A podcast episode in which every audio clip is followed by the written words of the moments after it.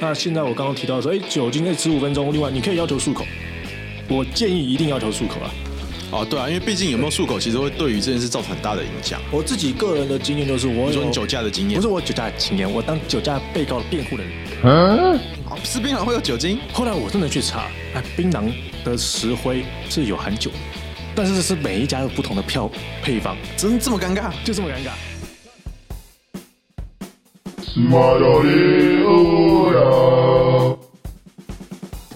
上一集我们讲了刑那个车祸案件的刑事的法律构成要件，那我们这一集主要要讲的是刑事上的主要实务上的流程。那龚伟哥在实务上的时候啊，你觉得应该你遇到了哪些案子，或者是实务上应该，如果你真的遇到了这些事情，有什么应该要注意的地方？呃，刑案要注意一个点，就是今天你是告人还是被告人。哦哎，其实这两个的态度跟想法是完全不一样的。我们律师有时候精神分裂也是这个原因啊，一会当原告，一会当被告。嗯嗯。那今天刑案，如果今天你要告人，你被车撞了，你被车撞要告人，那你要注意一件事情，第一个，你要保留，保留什么？法律追诉权。但不不是保留法律责任那 ，不是啊，不好意思，不好意思。你要尽快的向警局备案、报案，不要备案，报案。嗯，直接说我要告车祸，我要被人撞了。备案跟报案差异在哪而里？备案就是什么都没有的意思。哦，备案是什么都没有，那备案的意思就好像今天说我备查、我备着，但备着就是不会发生效力。因为刑事上的告诉你还是必须要有一个提告的动作对嘛。那你备案就是跟警察说有这件事情，你好，哎、就这样。有这件事情，我先讲了，可是我还没有告他的意思，我再想想看。对你再想想看，就是备案的意思、啊。那今天告诉告诉你可以向地检署、向警局都可以提告，那你也可以写状，你也可以去口头，这都没有问题，并没有拘束一定的形式啊。当然要注意一点，就是告诉期间呐、啊那告诉期间，因为我刚刚讲车祸，只要是一般的车祸过失伤害，是那是有告诉期间六个月内的限制。伤害系列基本上都是六个月啦对六个月哦而且它是所谓告诉乃论，告诉乃论就是非公诉罪了，就是你要告才检方才会办，你不告就不办。可是如果像是车祸或者是肇事逃逸这两个比较大宗的呃罪责的话，那这个基本上是属于非告诉乃论嘛。对，但是酒，你想一下嘛，酒驾本身其实啊，其实如果今天他没有智商的话，没有撞到人，没有受伤，也不太会有告诉人啊。嗯，但如果今天是酒驾，哎有人他把人家撞伤了啊，撞死了，那的的确确有告诉人，就是有被害人，有就是被害人。那如果是死者的话，他的家属也可以大家提告，嗯哼，这都没有问题。那就算没有告，检察官也要主动侦办了啦，因为他是公诉罪。那主要我今天提到是告人，告人需要什么啦？就是我们今天刑案了，你要告之前，一般来讲我们会先去做一个车祸报案的三联单，你要先拿到这个报案的三联单就是，如果今天车祸案件已经发生了，然后我们乖乖留在现场，对，就是你今天。不论你去送医院了还是什么，就是你要向警方提告了。对我讲的是告人的那一个，对，你要提告了，那你应该是会拿到的，就是所谓的事故三联单，就是说，哎、就是他们检察官就是就是检察官警警察受理报案的收据啊，哦交通事故的收据啊。了解那再来就是说，你可以跟他请求你要做一个初步判断表、初判表、初判表跟事故现场分析图。事故现场分析图。那大部分就是三个东西啊。那这只嘿那后面这两个东西要怎么申请啊？哦，你这个东西他们都会写的，在流程写在那个他们的网页上，或者是你到报案的现场，他就可以跟你讲要申请了。哦，你只要讲了，他就要申请了。通常在网络上也是可以申请。对，你可以申请相关的表单，然后下载用记得用用记得用的也可以，到警察警察局帮你制作这个清东西零其实也是 OK，对清理都说，有一张是清理，他们会希望你清理啦。那一般来讲，他们大概是在三个礼拜的工作天内会生出来这些东西了，一到三周啦。一到三周了，三个三个礼拜工作天了。那这个东西主要是一个让支撑你支撑你就是说这个告诉的一个相关最基本的证据了。就是不管是刑事还是民事，或者是对给检察官作为一个起诉与否的判断依据。没错，因为你今天你车祸告人嘛，那车祸告人当然没问题，你告了，那之后你告人要告得成嘛？那初判表上面会写嘛？譬呃，我常常在坊间上看到说什么八十趴的那个过失呃啊，二十趴的过失啊这种，老实讲了，这个都是骗人的， 哦，骗人的。因为绝对不会写什么八十二十八，那个东西要到鉴定报告，甚至鉴定报告都不一定会写这样子。他们目前，我现在讲最基层的，我们警方制作的初判断表、初判断事故分析图、分初步判断表，他他们只会写一个，就是说，哎、尚无发现肇尚无发现肇事因素，就是有没有噪音啊？那涉嫌或者是涉嫌超速、呃涉嫌未礼让左转或立转右立转，或违背交通法规第几条，或什么酒驾，他会写出你违背的法规名称、违背的法规内容。一般啦、但是有的连名称都不写、啊，只写违背内容的。哦， 这这这这是只有写你违反了什么，可是对你对对违对，反哪一条不跟你因为讲他，有有时候条文也没那么好找好好抓啦他。也没有引得很清楚了，对啊，例如说大家常见，哎，应注意会注意些什么东西，条文又不会写，对啊，所以他就会写说，哎，可能你未保持行车安全距离，或者是未未未未注意右转，未注意左转之类的。 那如果我觉得这个初判表不满意，或者这个初判表内容我觉得有问题，那我该怎么办？那你要申请鉴定，申请鉴定。所以你今天我们一般来讲，就是最基础的就是去交台所，它上面都会写你的出版表上面会写说如果交，差所是什么？哎、交通事故裁决所。哦就是你，如果你你在那个出版表下面，它会有个救济途径，哦，他会教你它会教你，因为它这个它其实算是一个处分行为了，嗯哼，它会教教教你这个东西要怎么样去做一个行政上的救济，例如说呃我要提出这个消财复议是是那个复议鉴定，那怎么样？它是一个复议的行为啦。那就是说，哎、这个东西，嗯，它会做一个交财，会做一个交通裁决书，那交通裁决书出来，他会写的稍微清楚一些，例如说， 你你们的烧事故发生的原因、流程啊，啊，事故的起因，它依据什么样的证据？例如说，依据行车记录器啊，还是依据路口监视器，还是依据双方口述的内容，他去判断一个事故的噪音的比例。但他们目前，我目前看的，他不太会写出啊百分之几，他不会写的很明确啦，他会写主因，因为次通常我这边会，他可能会写主因次因，可是通常会有什么比例的问题的，通常就会比较像是保险那边才会出现的一些赔偿的一些数额或者是比例。他那个叫做交通事故裁决所鉴定社会鉴定委员会了，嗯哼，他是一个委员呐、啊，他他开会流程非常快速，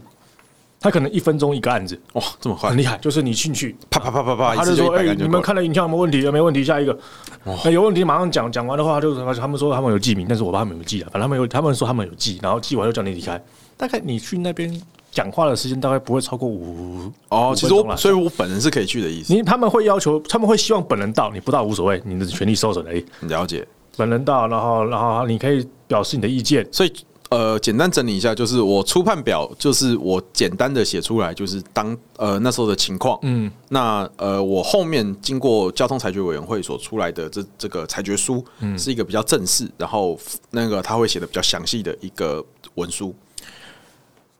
简单来说就是初判表是警察做的，对，它只是一个警察做初步研判的分析而已，嗯哼它并不是具有法律上的绝对效力。了解。但是呢，如果你对这个东西有意见，你可以去提交通事故裁决所去做一个交裁，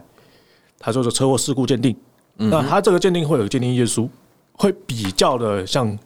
官方或者像说，哎、像是这个法律上可证公证明的文件，嗯哼。那如果你对这个又有又不满意，那你还有个复议的机会，还有复议的机还会，有复议的最后就复议，但是但是都缴都缴钱的问题啊，复议一次不够，你有复议两两次吗两？千块啊，对，反正你就缴钱啊。但是这些东西其实它就是一个所谓的车祸鉴定，就是一般的流程了、当然了、如果有些案子你不太信任这个情况，例如说啊，他们这公公家单位、公家单位鉴定是不是都很偷懒？刚刚听杨律听听龚伟律师这样讲说，哦，好快哦，这一个人家讲五分钟、三分钟，一下就一下就一下就过过去去了。啊他是不是在胡乱我？他他到底是怎么哦他判？真的是公正的吗？他真的有这个本事吗？有这个能力吗？他又不在现场。一般来说啊，如果你今天是车祸的告诉人啊，告诉人通常检察官不会问太多，因为他说，呃，因为告诉人通常你要告的前提就是已经有一个结果了嘛，对，我就觉得他有罪啊。就是你的初判表一定是对你有利的，对，那初判表对你有利，那车祸事故鉴定分析那个都已经对我有利，为什么还要八梗？基本上他们都会对你有利，那这个东西你就通常不有意见，嗯这个有意见通常是被告。当然啊， 通常就是被告才会有意见啊。那这个被告意见要怎么处理？那我们等一下，我们刚刚先把告诉人的部分先讲完。嗯，主要是因为刑案的告诉，其实真正的证据调查是在检察官那里。嗯你只要提出你的受伤，你有受伤，提出你刚刚所出判表有已经有对方有过失，或者是刚刚的鉴定报告对方有过失，是这样就会成罪了。 哦，你不用太在意的，就是说，哎、那我要是不是要花花很多的时间去跟对方去吵啊什么的？我还要证明说还要你是证有明罪，证明什么样的？那个不是你的工作，你只要把这些东西给检察官，那检察官他的他有依权责去帮你调查。简单来说，在这种车祸案件里面，你只要能够提出基本的举证，证明说对方是有罪的，剩下就是检察官的事情。对，对方有错了，有错了，对方有有错，，对方不论是故过失也好，还是怎么样撞到故意也也好嗯好，怎么样撞都无所谓了，只要是过失撞到你，他有一趴的过失，十趴的过失，都会成立这个所谓的过失伤害。哦，了解。当然有可能是过失致死啊。那这是我们讲车祸一般啦。那下来第二个，我们讲酒驾啊，酒驾其实流程类似，因为我们告人的前前提啊，只要证明说对方有问题，这些问题警察机关在一开始做笔录的时候都帮你记好了啦。他有酒驾就会写有酒驾嘛，他有酒驾，你你其他先不用管了，因为已经有人证明有酒驾了嘛。例如说造逃，哎、造逃倒是比较有趣的问题，为什么？因为造逃你要分一个问题，就是他逃了抓到了没有？抓不抓得到？对， 人人可能就消失了对，因为我就去我就去马来西亚了。因为有个问题是这样子啊，我们刑案起诉的前提是对方一定要抓到人，就要通知得到了，对你至少要知道你在哪至里。少要通知到，到抓到人才有办法做起诉的动作啊。有的人就说，哎、潜逃出境啊，再也不回来了，为什么？那案子就这样结了嘛，案子就变通缉中了。那通缉中时间过了，还真的有可能会结啊。或者今天在产业道路，我今天被撞了，可是我根本不知找道不到人，找完全不知道是谁做的，哎我调录影器也调不到。所以造逃是对告诉来讲是比较麻烦的地方，就是说你可能要需要花很多的时间，甚至你在肇事逃逸发生后就要立即去告、去报案、去告诉，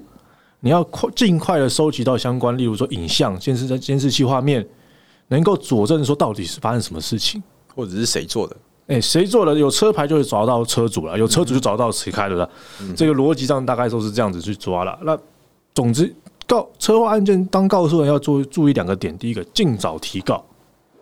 尽早提告。为什么？因为很多的证据，如果你没有行车记录器，都要靠望见外面的监视器，或者是其他人家提供的证词啊，或者证言，这个东西随着时间会很快的消失。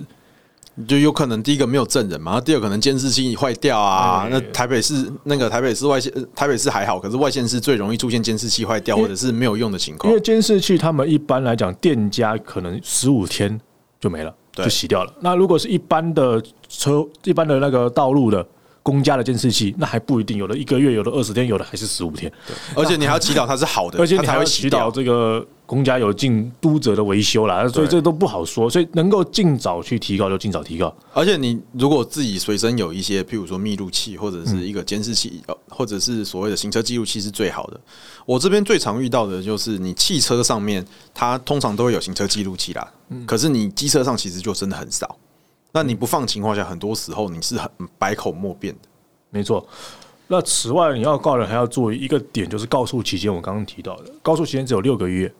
那很多时候你都谈和解嘛，谈着谈着过期了。谈一谈就说啊，我们一次、两次、三次啊，谈完乡公所就六个月过去，然后突然发现啊，对方不谈了我没有提高，对他不谈，他就不谈了 突然有一天突然跟你 说，哎、你三百万好不好啊？好啊，想一下，想了六个月之后，突然说，哎、我不谈了。哎、我不谈了，你这个时候发现案情不 单纯，已经来不已及。经来不及。那有的时候其实车祸还遇到一个很大的问题了，就是你受伤，啊，对方也受伤，两边一起互告对 两边方，互相告。呃，我自己有一个经验是这样子啊，就是我们当事人人比较好了，他一直不想要马上上法院，他想说啊，我们可不可以私了？嗯哼，那对方也这样跟他讲要私了啊，两边一起私了。两边讲，结果对方在告诉期间最后一天呐、届满权最后一天提告，而且不跟他讲。五个五 五五月五个月又二十九天的最后 一天，哎、然后对方提告了，然后等到他收到传票的时候，呃，他的告诉期已经过了。这太过分了吧？哎、他就是对方玩阴的嘛，那现在就变成说对方告他伤害，他告不了对方伤害，然后而且他的伤病比较重，好惨 啊，哦很！惨。那那这就是所谓的哎，有的时候我们可能心软或者怕麻烦啊，那就会发生这种的后果了。我老实讲，其实还是建议就是先先小人后君子啦。我先提告，我再撤告，都对自己比较有一个保嗯障没。错，就是不要怕走法院啊。为什么？因为有的时候不是你不想走就不用走了。有时候你如果当你想走的时候，说不定法你已经过了告诉期间，嗯法律已经保护不了你。因为你不知道对方会不会也跟着告你啊。了解这个是车祸常常遇到的，就是互告。因为车祸你说只有一方受伤，一方都不会受伤，其实还不一定啊，对啊，除非你是机车撞机车啊，可是你汽车真的也不会受伤吗？这其实也很难也很说。难说。那像说机车撞机车，那百分之八九十两边倒是可能都会有伤了，对啊大大大小伤，毕竟是人包铁，问题而已不是铁包人。对啊，而且这个到底谁有责任，事故责任是怎么样？这个事故单位所谓的鉴定报告啦，它都是很比较晚才做得出来，早可能之发生事故后当下等初判表一出来，我就建议可以先去提告了。了解，不一定要定到等于说，我一定要走完鉴定的整个完整流程。那个走完球可能就已经过了三四个月，甚至半年都有可能，就来不及提高，问题会发生了。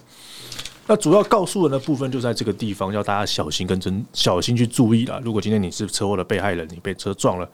那你要怎么去提告？要怎么保护自己要怎么保护自己？那现在我们讲一讲，我们如果今天是被告，啊？如果今啊，我们今天又换了一个位置，我们就换了一个脑袋。嗯我们今天收了就是被告的钱，那请问公委律师，你要怎么样去保护坏人？呃，我第一个了，他他是被告，但他不一定是坏人。我哦我们我们我我们家 我们家当事人很乖的，他只是不小心撞到人而已。对对，我们基本上我们都会认为车祸的目的是要解决车祸案件啊，尤其是你是刑案的被告，你是刑案的被告，车祸第一个他是过失了、嗯哼，除非他今天是酒驾或者什么，那我们让别人。如果他今天是一般的车祸案件，通常我都是不小心的他，就是个不小心，没有人没有人愿意车祸案件会发生。没有人会愿意啊。那他今天不小心，我们其实帮他的目的是为了能够快速的抚平对方的伤痛，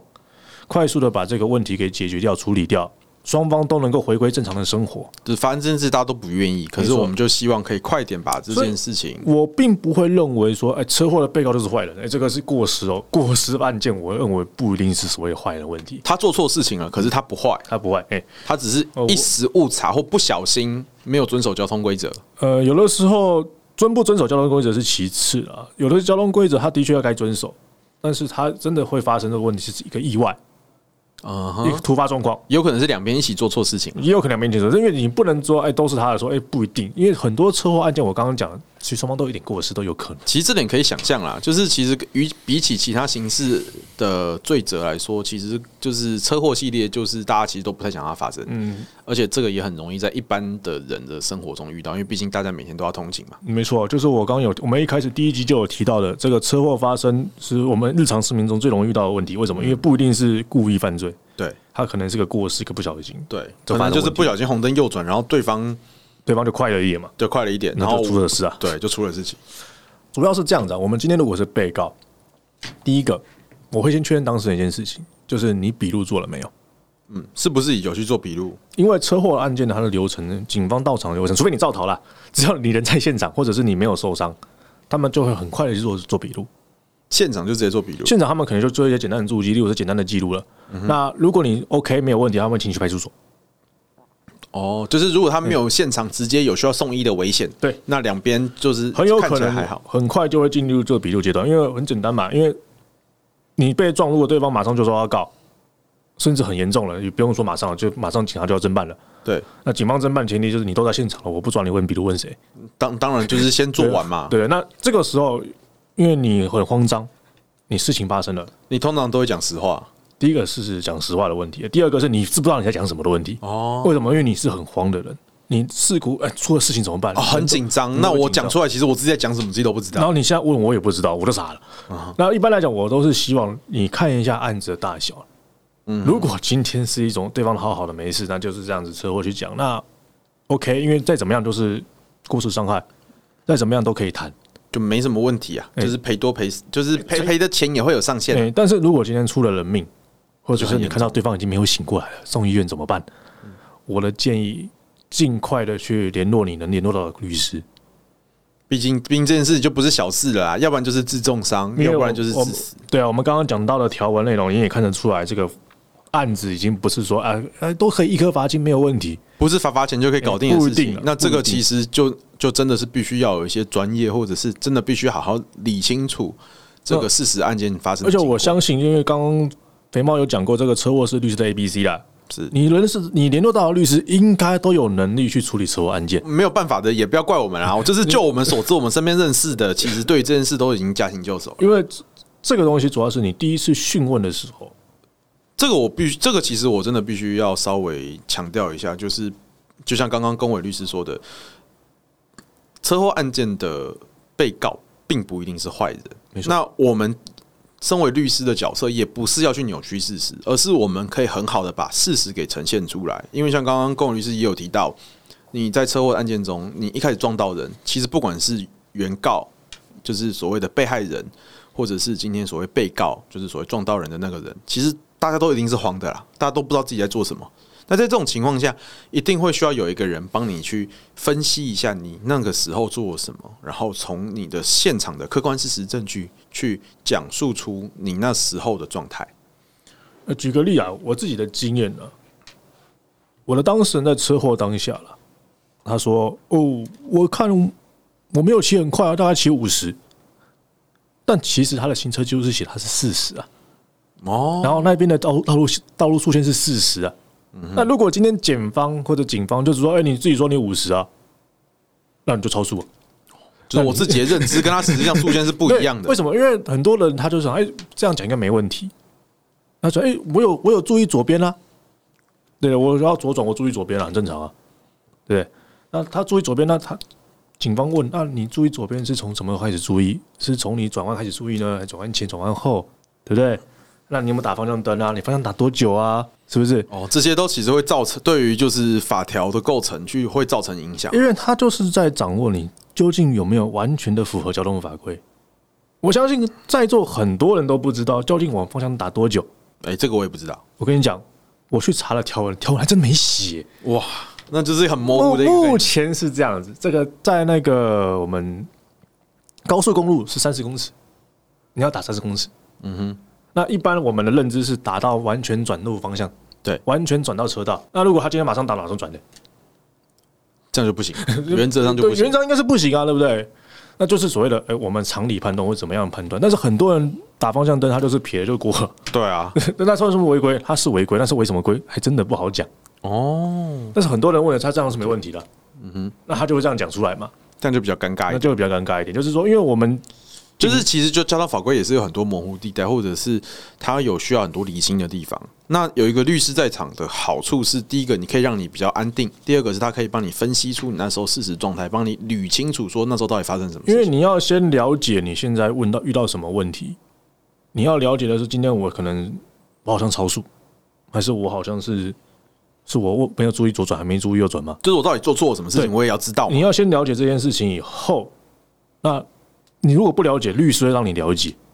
律师会跟你讲说，就是交通法规的规范。现在问题是什么情况？那你现在要避免什么样的事情？为什么？因为有的时候有些话、有些东西其实不是真的，但是你以为是真的，因为警方或者是说，哎、别人都这样说，你就听着就是说，那我可能当时也是这样子，嗯，那你就会被人家牵着走。哦，那就很尴尬。而且这个时候，如果你事后请律师，其实要救回来的几困难度就会上升很多。最重要的就是说，这种警询的笔录内容，检察官采信的几率嗯就百分之百啦。就是你要事后翻供，检察官就哎会说你是不是听了律师乱讲，然后你才在这边改供？我你觉得我会相信你吗？哎这个都是比较尴尬的问题嗯的。那尤其是交通法规，当然你送鉴定的时候，除了行车记录器以外，你在警询的笔录，它就是在判断你们事发事发时双方驾驶对驾驶行为的认知。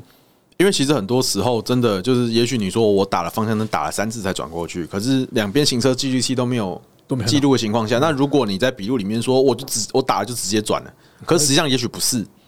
对，为什么？我跟先跟大家讲一下，因为行车记录器其实啊，如果你放在前面的，就是你照车前的，对不对？嗯。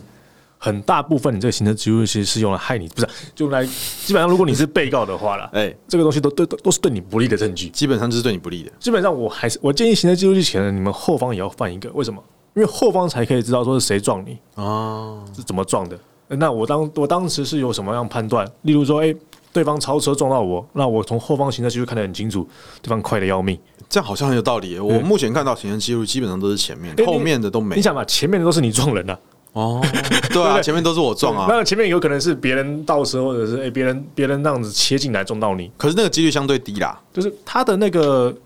第一个，他的前面的视角，他比较能够抓得到是这个点啊。了解，哎、那再来就是我们刚刚讲到说、哎，除了一般的事故以外，还有什么？哎、酒驾怎么办？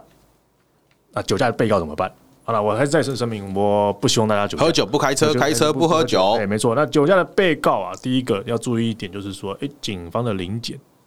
警方的盘查是否是符合法规的？如果今天我开一开车，忽然有一个警车叫我停下来，那我什么也没做，他就突然叫我停下来，然后他突然就是叫我摇下车窗，叫我下去领检，这个我要接受吗？哎、这就是问题嘛，对不对？那这个东西其实啊是这样的，因为就我跟警方打交道，他们都会说啊，你刚刚超速，嗯，啊，你刚刚闯红灯，啊，你刚刚左转，我就是这样，他们一定会找一个理由去追你可是为什么他们要找理由？哦。为什么？因为他们如果没有理由，是不能随便乱拦人的。哦，他们要有一个相当合理的怀疑，发生有什么犯罪事实或什么样违规事实。就是依照今天大法官解释五三五号解释的临检的要件，或者是不管还是警察职权行使法的规定，那基本上一定要有相当的理由去怀疑你有犯罪，或者是没错，他才有办法去做一个临检啊啊。当然，定点临检不算在不内算在内啊， 就是如果人家定点了，你还要硬要过去闯，那就准备那自就责那那就是会抓抓进来了。当然，你也可以去想办法避开这个临检嘛，只要对方没有发现，不是 哇，就是因为他在临检过程中，没有人规定说他两三百公尺、五百公尺要临检，我一定要往往这条路走嘛。我看到这条车，我看到前面有零件，我马上回转什么啊，前面在塞车，我就换一条路走啊，这很正 常。 我马上逆向，逆向是不行，逆向人家就过来了。因为你哦，好逆向讲要看过 来，逆向人家过来预了。警逃预警逃逸非奸即盗 啊，呃那再来就是说，酒驾还有一个问题就是说，哎，如果今天他的临检过程是合法的，那他酒驾的过程就是他酒测的过程。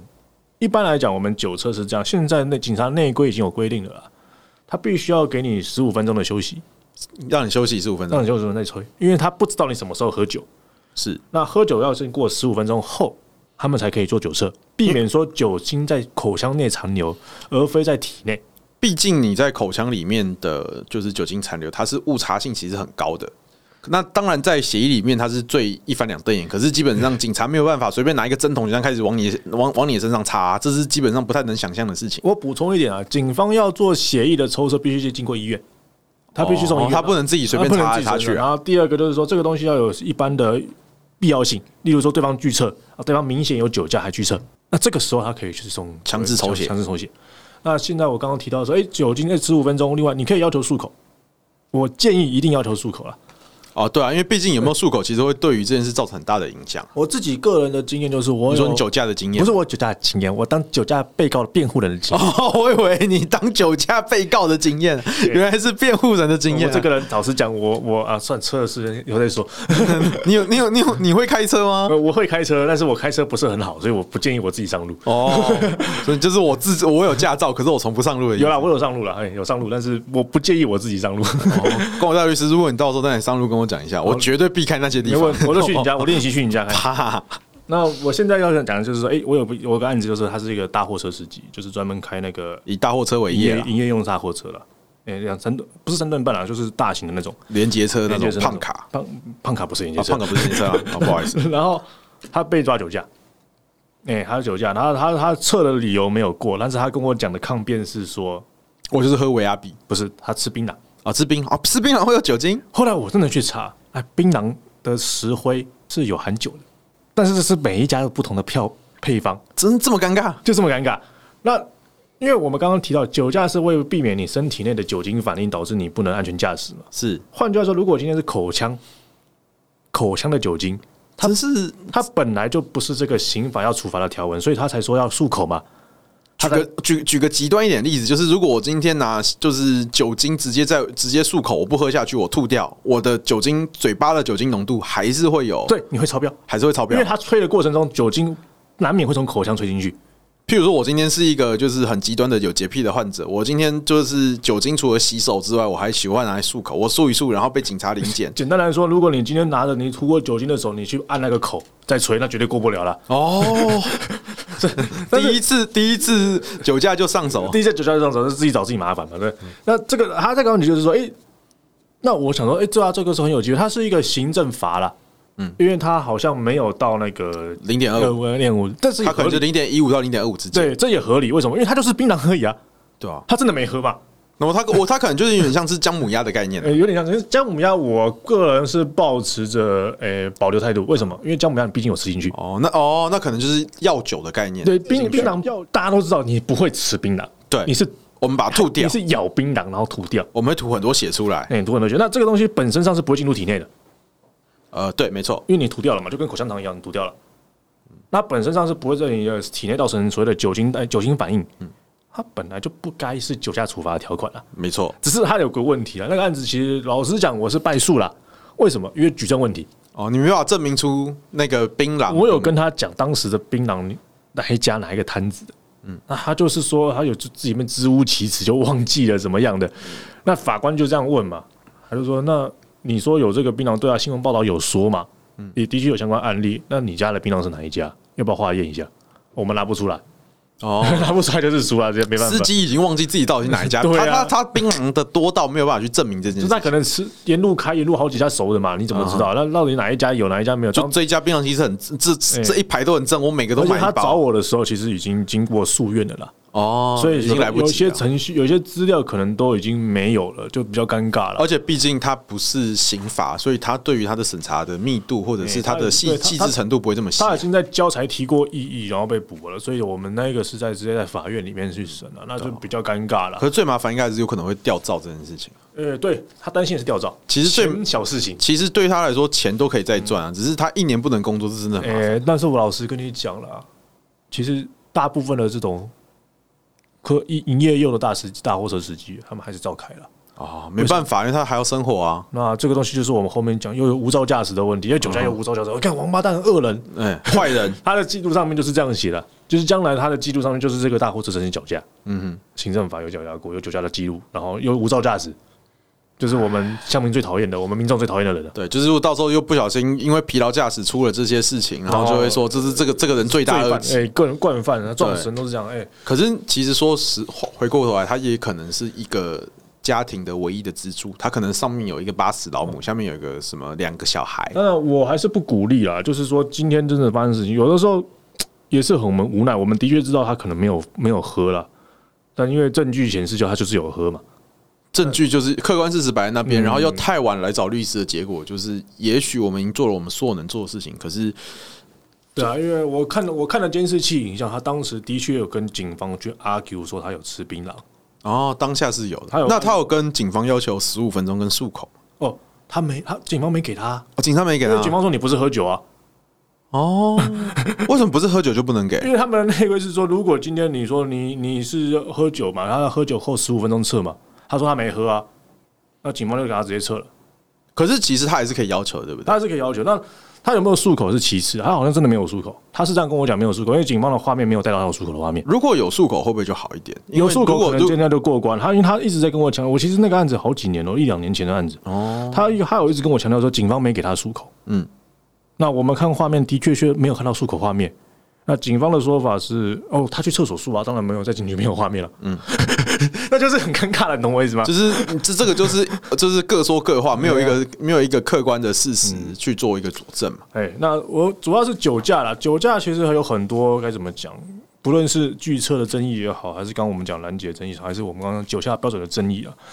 它有很多相关的细节的部分啊。那我们这边就我们因为时间有限的关系啊，我们可能要讲到现在要讲下一个就是所谓的肇事逃逸。了解，那肇事逃逸的问题啊，肇事逃逸其实有一个很尴尬，就是其实我们刚刚前面有提到，就是说那其实是小伤，他跟我挥他他说没事我就走了，那结果有事怎么办？哦，这就很尴尬。这个其实之前我们一周新闻评论也有聊过类似的问题啊，就是肇事逃逸会有两个很大的问题。第一个是你没有认知到对方是受伤的，第二个是你们两个就或者是有一方你觉得没事，然后就走掉了。对，对，那当然，我们之前有个新闻，就是呃，有一个知名媒体人，那他可能就是有车祸的案件，然后车祸的时候，他就跟对方说啊，那他可能就觉得说，只要留个车牌就好，说你记我车牌，我的名字是就是某某某知名媒体人，那我你就再来找我，他可能觉得这样就没事，他就这样开走了，然后最后被起那个被通知传唤的案由就是肇事逃逸，没错，因为肇事逃逸，我现在其实每一个人来问我，我都这样建议啊，就是不论如何，你们留下双方的联络资讯啊，现场就发简讯说我们两个和和解，和解没确事认没事，两两边互相传简讯，这个意思表示就是双方互相互互相交换这个意思，有这个记录在，将来不论是刑事也好，民事也好，都可以过一个很快速的厘清啊了、这样就是一个相对安全而且比较便宜的做法啊，因为其实大家也真的不是有时间都等警察来慢慢去做笔录，这样有的没的也。不是每个人在车上都有和解书可以签的、啊 我我我们随时不，就像我们不会随时带一个和解书一样，我们也不会随时带一些有的没的文件在身上但是啊。交换个名片，马上传一个简讯跟电话，我相信以现在人大家手上都有手机是没有问题的。相对比较方便啊，没有纸笔，至少你有手机。嗯，那手机号码可以联络你本人嘛？那这都没有问题。对，这是一个比较初步跟比较快速的解决方式啊了。对，那这样就对对方，就算事后想想越想越不对，去告你，你也有一个东西可以举证说啊，我们那时候已经双方都确认没事，嗯然后我们都已经和解，那我们决定不予追究，那我们两个就是各走各的。没错。那肇事逃逸除了这个以外，就是我自己办肇事逃逸的经验啊。当然，我当然我办的是被告啦，诶因为告诉人肇事逃逸其实不太需要律师啊。哦，对吧？我其实有也有办过啦，但是我两个都有办过。我先讲被告的部分啊。那被告问我那一个案子是这样子，就是我当事人他真的撞到人了，嗯，对方的确有受伤。你有假的撞到人嘛？那当然真真的撞到人了，他有承认有撞到人了，啊，他承认这件事情啊，他他这件事情跑不掉，那也不掉。那对方他看起来是对方跌坐在地上骑摩托车，他开车的嘛，对方跌坐在地上，那他有问对方说，对方就跟他挥挥手，这边我能表示就是跟他挥挥手，嗯，那那对方挥挥手，他想说没事的，挥挥手就是拜拜。拜拜嘛。啊，结果对方在笔录上面是记载，警询那边是说我挥手叫对方回，对叫我当事人来，他都不，当事人就开车就 走了，罪大恶极，王八蛋！嗯他挥手就说：“来，你来，快点来，叫我快点来帮啊，忙。他挥手是赶快来哦，那他我们当时以为是他叫我们滚，”哎呀，这个在民法上就是所谓的意思表示不一 致啊，表意思表示认知错误，对，这认很知尴尬，错误啊，尴那尬。这东西百口莫辩啊了，老实讲啦，这是哑巴吃黄也连不，是完了啦。但是我还是这样，因为幸好我们当事人是很有诚意解决问题的嗯啦，该赔的赔一赔啦，有诚意就是有钱嘛。诶，有保险哦，有保险都有了哦，都有都有给的很干脆。该该都该赔的都赔。那保险公司我们可能努力的沟通了，他愿意出险出这个险的、嗯，就我们用各种名目嘛，去想办法让 把这个钱保出调出来掉调出来。那对方也愿意同意同意所谓的撤告，啊虽然这个是非告诉乃论，是公诉罪，他一样可以同意撤告。应该是说，你对今天你表示和解，或者是你已经弥补了被害人，嗯那损害检察官通常就会放你一马了。没错，但是虽然这个案子这个肇事逃逸本身是个公共法益的问题啦，它只是它是一个所谓的没有没有告诉人，嗯一样可以去侦办的案子。是那检察官通常还是会参酌被害参人酌被害意人思的意见啊。如果今天被害人表示原谅、表示和解，那愿意撤告，那这个案子当时是一年以上七年以下了，他一样可以给他用缓起诉的方式处理掉了。就是通常在这种案子，如果你已经跟被害人和解了，检察官通常也会放你一马。呃，这个案子我个人建议啊，是无论如何都要表示你的真诚啊了、为什么？因为那个时候一年以上是没办法一颗罚金的，一颗罚金没有一颗罚金真的很麻烦。真的很麻烦，六个月以下才可以一颗罚金的，对最轻六个月以下才把一颗罚金。那你不管是缓刑、缓起诉，你就基本上他们有一个不成文的规定，就是你几乎都要跟被害人达成一定的没错，他的饭后态理度解，你饭后态度要良是好缓刑跟缓起诉的一嗯个要件之一啊很了，很很重要的一个参考标准、啊因为如果今天你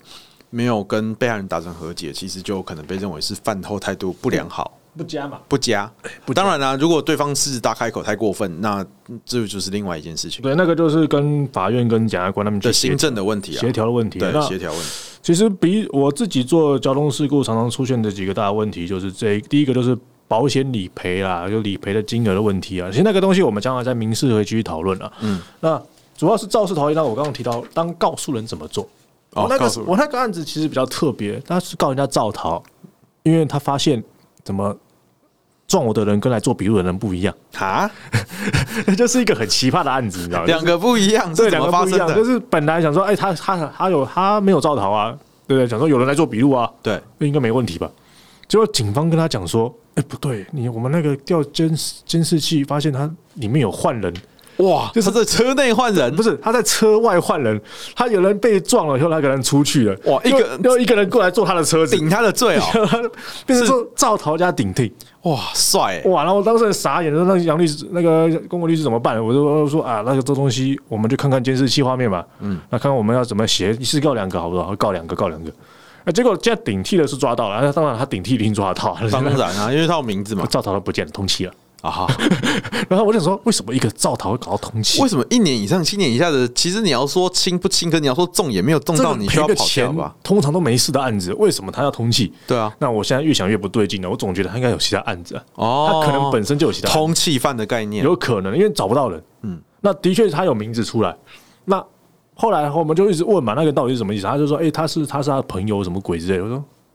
啊，你你报的真的名字还是假的名字？对 啊，哦，有可能他报的是一个假名对嘛对，，这所以就问题就来了嘛。那这个案子后来我们因为他通气中嘛，那我们刑事其实也没办法继续做了。嗯，因为通气就是我们律师所有事都没办法做，对，我们又不神仙，又不能抓人，我们我们只能帮你跟检察官讲啊，就是通气，其实就会让那个整个侦查流程就停带停带下去。停那对啊后来后来我们就没有继续承办下去了。是那啊主要是我比 我有趣的案子大概就这两个，那其他当然还有刚刚我们提到说，哎、保险的问题，那个其实是很琐碎，那个我们可能之后再等民事的部分再来继续讨论。了解。好，那我们简单整理一下，就是呃，在不管是原告还是被告，那在车祸流程上面都有一些需要注意的事项。嗯，那其实最重要的就是留在现场，或者是至少和对方达成一个就是有书面记录或者是有 LINE 对话记录的一个和解。对，文字记录，文字记录，嗯嗯，那这是肇事逃逸的部分。那车祸，呃，那酒驾的部分就是今天当你被临检的时候，你是可以主张两个比较大两个权利的，一个是你要等十五分钟，那第二一个是漱口嗯那第二个是漱口。对，那今天我们的车祸的实务上流程就是这样。那我们谢谢龚伟律师，谢谢。好，拜拜。